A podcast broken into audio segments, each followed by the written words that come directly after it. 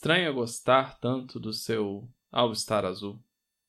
Estranha pensar que o bairro do Horto, satisfeito sorri quando você, Estela, chega ali e entra no Independência. Estranho, mas já me sinto como um velho amigo seu. Afinal de contas, seu All-Star azul combina com o meu, um All-Star branco de cano alto. E aqui, queridos amigos, faço referência ao Nando Reis para fazer uma pequena homenagem a, a Estela, filho do dileto Marcos Lage, que foi barrada mais um dos absurdos que o América tem feito ao tentar entrar em campo com os jogadores na partida contra o Bragantino. E por quê? Porque ela estava com um All-Star azul, né? Não podia usar azul. Engraçado que dois jogadores estavam com tênis azul, chuteiras azuis, outros uh, outras crianças estavam com tênis azul e os próprios jogadores entraram em campo com a camisa azul e branca, uma camisa comemorativa lá do dia, em lembrança ao dia, ao mês de combate ao suicídio. Estranho também que o próprio Marcos Salum insistentemente usa blusa azul em suas participações. Mas a pequena Estela não pôde participar e, e me tocou bastante, porque a Estela tem a idade da minha filha, né? E e a gente faz todo esforço aí para essas crianças gostarem de futebol, gostarem de compartilhar esses momentos aí com a gente, né? Então fica a minha solidariedade à pequena Estela, o abraço com certeza de todos os ouvintes do podcast Coração Verde e Branco. E desejo que você saiba, Estela, que o América e os americanos são muito melhores e maiores do que essa turma que agora está lá. E me referindo a outro poeta, é, é bom a gente pensar que apesar deles, amanhã há de ser um novo dia para todos nós. Senhoras e senhores, meu nome é Bruno Valverde e este é o podcast Coração Verde Branco.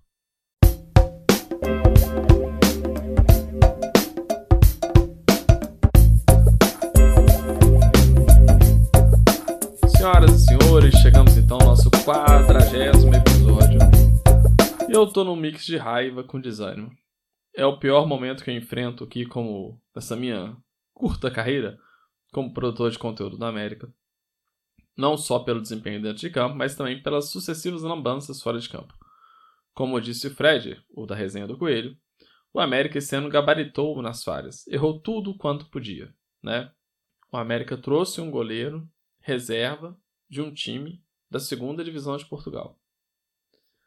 O América sabia que o Arthur seria vendido e trouxe o Nino Paraíba nos auges dos seus 39 aninhos insistiram com Mancini, povoaram o ataque com jogadores caros medíocres, contrataram jogadores envolvidos em crimes, autores de crimes, e por aí vai. Nesse cenário, eu me questiono se faz sentido avaliar os jogos contra Cuiabá e Bragantino. E realmente não sei se faz, né? Uh, parece ser uma das coisas mais inúteis, né? Mas farei as análises mesmo assim. Até porque contarei com a colaboração do Ronaldo Augusto de Lima nesse episódio de hoje. Então, chateado e bravo, vamos ao programa de hoje.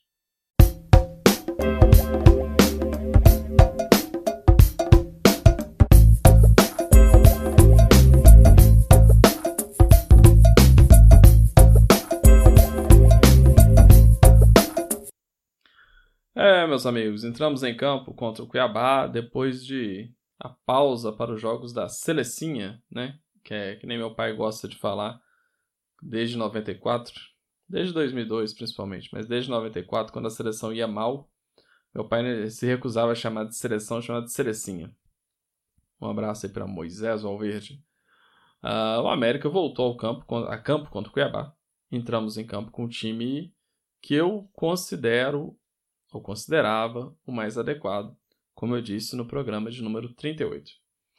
Entramos em campo com Cavicchioli, Maidana, Ricardo Silva e Avelar. Meio de campo com cinco, né? Matheus Henrique, Rodriguinho, Breno, Juninho e Martinez. Uh, e o ataque com Mastriani e Azevedo. Uh, é um time legal, né? Uh, eu acho que poderia dar certo, ainda Acho que em alguns jogos ainda pode dar certo. Mas enquanto eu pensava em escrever sobre esse jogo, eu recebi uma mensagem do Ronaldo Augusto Lima, uh, que tem um nome invejável, evidentemente. Uh, eu achei que ele fez uma excelente análise, então pedi para que ele gravasse e decidi inseri-la aqui no programa, né, com a autorização dele. Então vamos ouvir o dileto Ronaldo Augusto de Lima. Boa noite, aqui é o Ronaldo Augusto falando.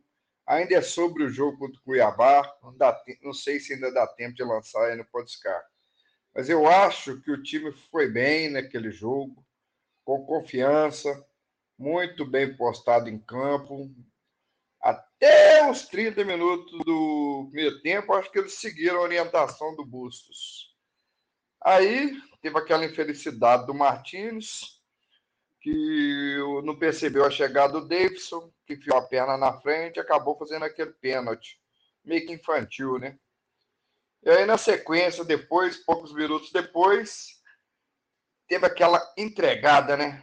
Que ele deu aquele toque para trás ali e entregou o segundo gol. Não percebeu a chegada do jogador do Cuiabá, que só teve trabalho mandar para dentro do gol, né? Rapaz. E aí o time todo sentiu.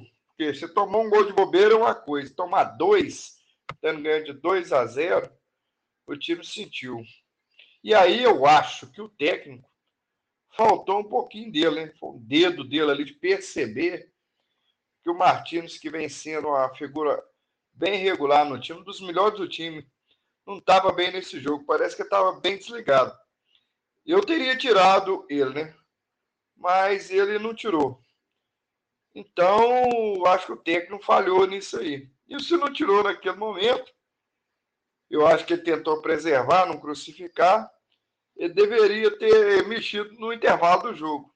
Não só com o Martins, mas eu acho com dado uma força ali. Podia ter colocado ali o Alcazar joga naquele momento ali, né? Para tentar manter o time mais focado na criação de jogadas para o ataque. Aí o que aconteceu? O time simplesmente não voltou para o segundo tempo. Sentiu o baque. E aí, acho que veio aquelas lembranças das partidas anteriores, onde é que o time só ficava atrás, não conseguia sair, tomando dois, três gols partido. Voltou com medo, né? E o Cuiabá foi para cima. O América parou de jogar e só deu Cuiabá. Aí começou a aparecer a figura do Cavicchioli, né? Que até não vinha muito bem, meio seguro, não via bem nos outros jogos, mas nesse jogo ele pegou demais. Acho que foi o melhor em campo do América, né? Assim como o Martinez não foi, foi o pior, o Cavicchioli se destacou, foi o melhor. Mas aí eu digo que valeu pela luta, de nove pontos que o América disputou nos últimos três jogos, ganhou sete. Então, o caminho é esse, né? Tentar jogo a jogo, ver se ainda dá para se salvar e permanecer na, na Série A. A gente tem que continuar apoiando. Então, o ponto positivo foi o Cavicchioli. O ponto negativo nesse jogo, mais uma vez, foi o, o Martinez, que eu vou voltar a frisar, a gente não deve crucificar, porque vem jogando bem. E o América, apesar de não ter jogado no segundo tempo, valeu pela luta, né? O time parece muito perdido em campo, sem, sem confiança, mas luta não falta, né? A raça ali, bola para o mato que joga de campeonato para não tomar mais gol. Então valeu aí. Sete pontos. Agora nós temos Bragantino em casa. Tem que fazer mais três pontos.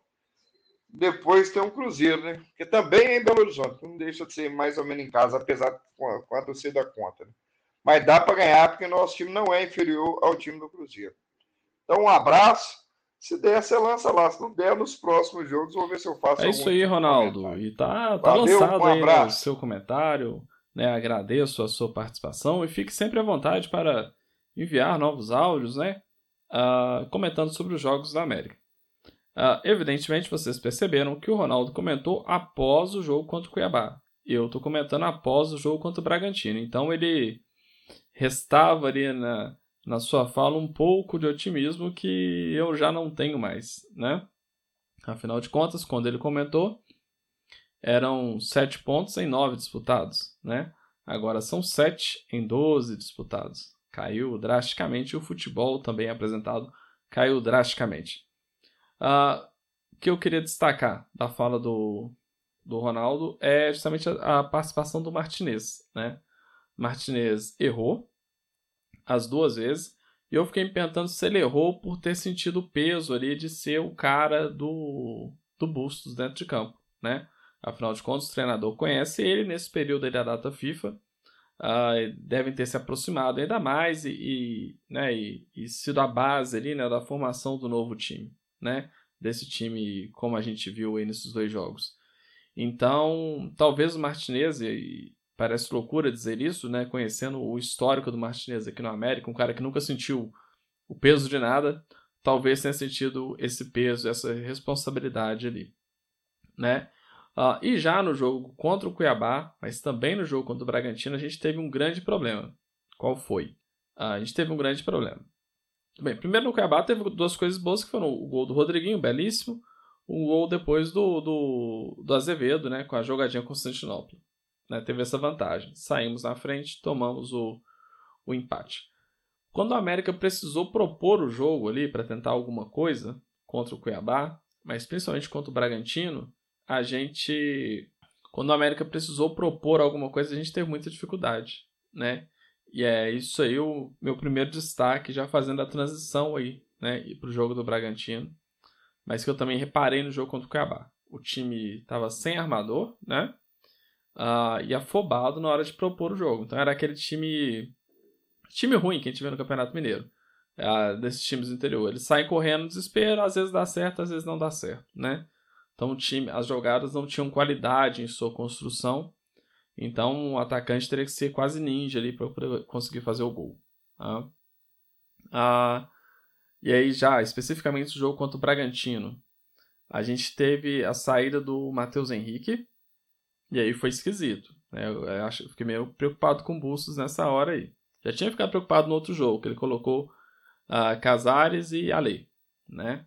Mas nesse jogo contra o, o Bragantino, quando o Matheus Henrique se machuca, ao invés dele voltar o Rodriguinho, que estava jogando bem na lateral direita, né, para fazer o lado direito, o que, que ele fez? Ele entrou com o Daniel Borges, um cara que a gente não quer ver nem pintado de ouro.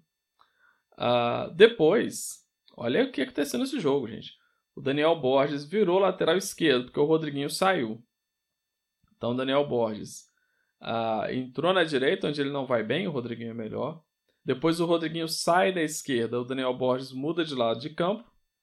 E por fim o Daniel Borges, quem veio entrado no meio do jogo, foi substituído. Olha que loucura. Né? Uh, o que, que a gente faz com esse cara? Não sei. Bem, outro destaque desse jogo é a pergunta: Nicolas, por onde andas? Né? O Nicolas, para mim, é, na média, o melhor lateral.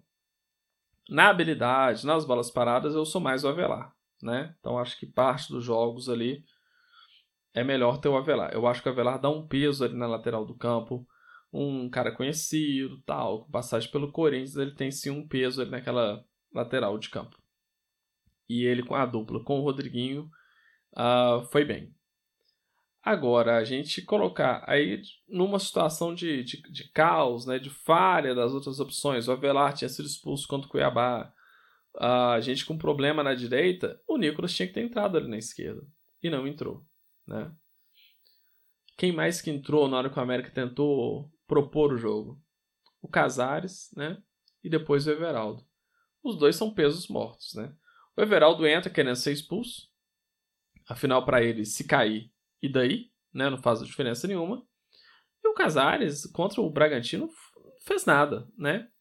Só tirou a minha esperança de ter um escanteio bem cobrado pelo Martinez ou pelo Rodriguinho, ou uma falta bem cobrada, né? Porque agora quem cobrava era o Casares. Então, para mim ali, Casares já deu sinal que não presta mesmo não. E o Everaldo, eu já tenho convicção de que o Everaldo não presta, né? E o Pedrinho também, parece que tá claro que né? Que ele não presta. Não tem lugar nesse time. Uh, o quinto destaque é o Azevedo. Azevedo teve bem? Azevedo teve bem. Né? Tentou ali jogar. Né? E foi até razoavelmente bem. Só que aconteceu? Qual é a principal característica do time do Bragantino? Além da, de ser uma defesa bem armada é que é um time jovem. Um time jovem, a gente precisando jogar, né? O Cavicchioli tentando lançar aquelas bolas lá no tiro de meta tal. A gente precisaria de jogadores ágeis na frente, né? Ah, e com habilidade, descansados, né? E, e, o Azevedo ficou no jogo ali até, vamos lá, no céu certo, mas uns 25 minutos do segundo tempo, o Azevedo ainda estava em campo, né? Ah, então, assim, apesar dele ter ido bem, era pro Varanda ter entrado mais cedo, né? Ou o Benítez no lugar do Azevedo ali, para a gente tentar deixar o, o deixar o, Mastriani sozinho na frente, mas aí chegando o Benítez, o Martinez, Rodriguinho, né? Um, um lateral direito, sei lá quem. Então, acho assim, uh, as mexidas do, do Bustos, principalmente do jogo contra o Bragantino, foram terríveis, né? Ainda tá conhecendo o time, tudo bem, mas assim, foram terríveis. Chega lá no, no auxiliar lá, no Giacomini, lá o Giacomini. Esse Benítez aí, ele joga bola? Como é que é? Que eu sou argentino e não conheço Benítez, né? Eu nunca vi que esse cara, o que, que esse cara já fez dentro de campo. Será que ele não aguenta? Não, o Casares é melhor do que ele mesmo, né? Poderia ter tido essa conversa. Bem, final da história. A gente poderia ter somado quatro pontos, que estava legal, era, era a expectativa de grande parte dos americanos aí, né? Uh, podia ter, chegou a sonhar em fazer seis, mas ficamos com um. E ficamos também com um sinal bem claro de que a Série B bate a nossa porta, né? Para terminar, fica aí aquela questão que eu levantei na semana passada, né? Meio com um diálogo aí com os Santos americanos, a, pensando numa fala, se não me engano, do Marcão, que a data FIFA é uma incógnita. Eu falei, é uma incógnita, uh, mas ela é reveladora se um treinador é bom ou não. E aí fica a pergunta, então. Data FIFA revelou o que do Bustos? Né? Será que o Bustos se revelou? Uh, bem, vamos lá. Ele encontrou um time. Acho que ele tem confiança nesse time agora, com esse 3-5-2, né? nessa formação é, e um time ali mais ou menos ideal para ele. A gente tem uma defesa mais segura, isso não dá para negar, né? Não tem tanta bola chuveirada na área que nem a gente tinha, né?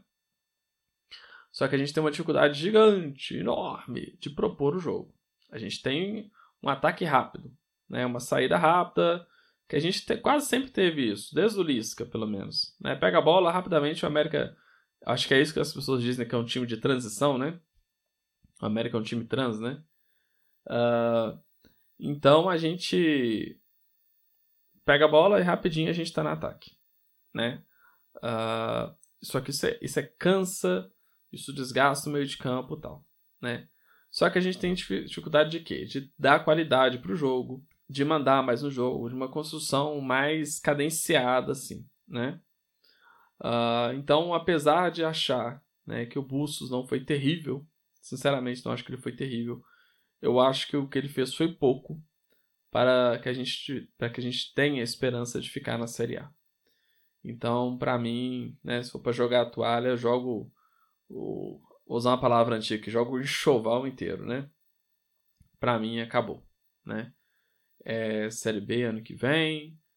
Vamos começar a acompanhar aí Ceará, CRB, né? Vamos voltar para o Nordeste aí, né? uh, para mim tá certo. Né? A esperança nossa pode ser o quê? Se a gente for rebaixado mesmo, que a gente pelo menos seja vendido para um administrador de futebol profissional. Né? Ainda que queira só dinheiro, mas pelo menos seja profissional. Né? Não venha me contratar cara velho, cara aposentado, o cara que tá na segunda divisão de Portugal. Wanderson, nem sei de onde que o Wanderson veio. Né? Essa é a minha esperança. O que eu quero para o futuro é isso que o América seja vendido para um administrador profissional, né? Vai buscar um goleiro, você quer um goleiro? Vai lá num time grande e faz uma proposta para o reserva deles lá. Ô, oh, cara, você quer ser titular no meu time? Te pago que tanto, né? Aí, beleza, eu aceito um reserva, né? Goleiro titular ninguém tira de time nenhum, né? Mas lá em Portugal buscar o goleiro reserva, né? E sei lá, sei lá. Sei lá que o América arrumou. Mas como dizem, o América errou tudo. Beleza? Quem não errou tudo fui eu. Haha. Já que o nosso último episódio, graças ao Rolou um, né? Roberto Lopes de Oliveira Neto, atingiu novos recordes e agora o episódio mais ouvido nosso do YouTube, né? Então, muito obrigado aí a vocês pela audiência. Espero que deem audiência para esse episódio também, né? Apesar de não ter a ilustre presença de Rolon, mas temos a, a presença de Ronaldo Augusto de Lima. É o Raul, né? Augusto de Lima. Ronaldo, você me desculpa as brincadeiras, mas eu acho esse nome muito legal, cara. Você não ouviu o, o, penúltimo episódio? Eu falei justamente disso, né? Que eu queria ter um nome de avenida também. mas é isso aí. O nome de avenida poderia ser Alê, né? É uma, é uma avenida central ali que de, de vez em quando corta o gramado da Independência, né? Nino Paraíba, né? Tem vários nomes de avenida aí diferentes. Bem, então é isso aí, pessoal. Chegamos ao final deste episódio. E eu peço aí a sua contribuição via Pix para manutenção deste canal pela chave brunovalverdeamerica.gmail.com Peço também que sigam este podcast nas redes sociais, né? Continuem interagindo lá, que nem o Ronaldo fez, que nem outros fazem. Uh, no Instagram, coração.verdebranco e no Twitter, cor verde branco. Uh, o nosso canal no YouTube é Coração Verde Branco, evidentemente. Peço também que classifiquem e sigam este podcast uh, no Spotify. Um abraço a todos, fiquem com Deus e a gente se encontra numa série B por aí. Tchau, tchau.